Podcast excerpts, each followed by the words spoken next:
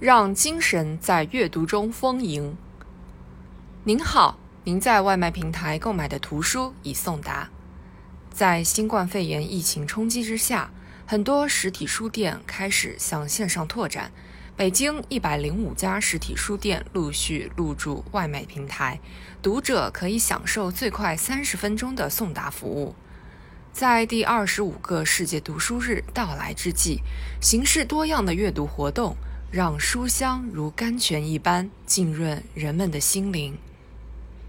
疫情难阻书香，阅读润泽心田。疫情突如其来，打乱了我们正常的生活节奏，但也给宅在家里的人们带来了难得的时光。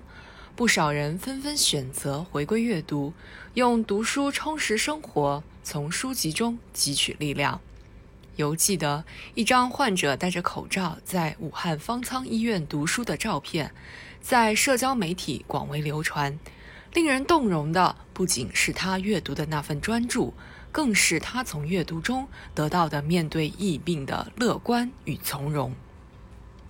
一位学者说得好：“读书的时候，我们的心灵会变得更加辽阔和宽广，坚韧而坚强，也使我们获得温馨宁静的内心世界，以对抗外部世界的喧哗和浮躁。困难时刻，阅读之所以能给人以力量，给人以希望。”也正在于此。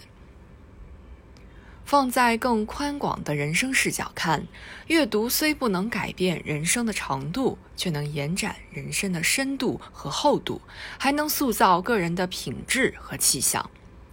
阅读为什么能给我们带来气质的变化，塑造我们的性格？原因或许有二：一是因为阅读能给人以知识。二是因为阅读还能给人以智慧。如今信息唾手可得，获取知识的门槛变低了，但信息无杂，人声鼎沸。是书籍而不是碎片化的资讯，能给人以系统化的知识、整体性的思考。同时，面对各种不确定性，阅读让人们在思接千载、视通万里、心游万仞中。获得人生的坐标，更好地审视自己和外在的环境，知道自己该向何处去。因为有知识，我们才有独立思考的能力，不为浮云遮望眼；因为有智慧，我们才能懂得如何对抗不确定性，在风浪面前有定力、有眼光，不焦虑。可以说，阅读培育的是丰盈充实的灵魂世界，是气象万千的精神品格。其实，读书本身就是一种修养方式。宋史曾在，与朱熹、张氏并称东南三贤的吕祖先，少时性情急躁，极易迁怒于人。他正是通过阅读，不断磨练自己的品性，最终在读到孔子“公自厚”。而薄责于人的教诲时，自己心中的愤气焕然冰释。我们常说“文以化人”，这既是指在古圣先贤的熏陶下延展精神世界的疆土，也是指以阅读修身养性，用读书淬炼意志品质。读一本好书，如攀登一座高峰。人到半山，固然也能欣赏到美景。但只有继续往上攀爬，才能领略“会当凌绝顶，一览众山小”的无限风光。古人把读书称为“公书”，认为只有公书到底，才能融会贯通。道理正在于此。越是难啃的经典之作，越需要专注和恒心，也越见精神和修养。一个热爱阅读的人，心中必有诗和远方，也自有日常生活的春夏秋冬。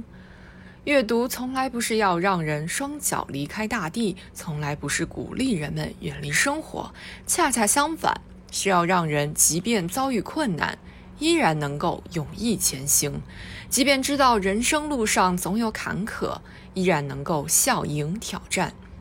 阅读给人带来的。不是消极和虚无，而是希望和力量，是雄健的精神和解决问题的方法。书籍的生命是被阅读唤醒的，正如有人所言，节日的意义并不仅仅在于纪念，更在于在这一天做具有相同意义的事，从而形成强大的共识生长力和行为影响力。世界读书日的到来，既是一个提醒，也是一份倡导。以书为伴，让阅读成为一种生活方式，我们拥有的将会是强健的精神筋骨，我们收获的将会是丰盈的精神生命。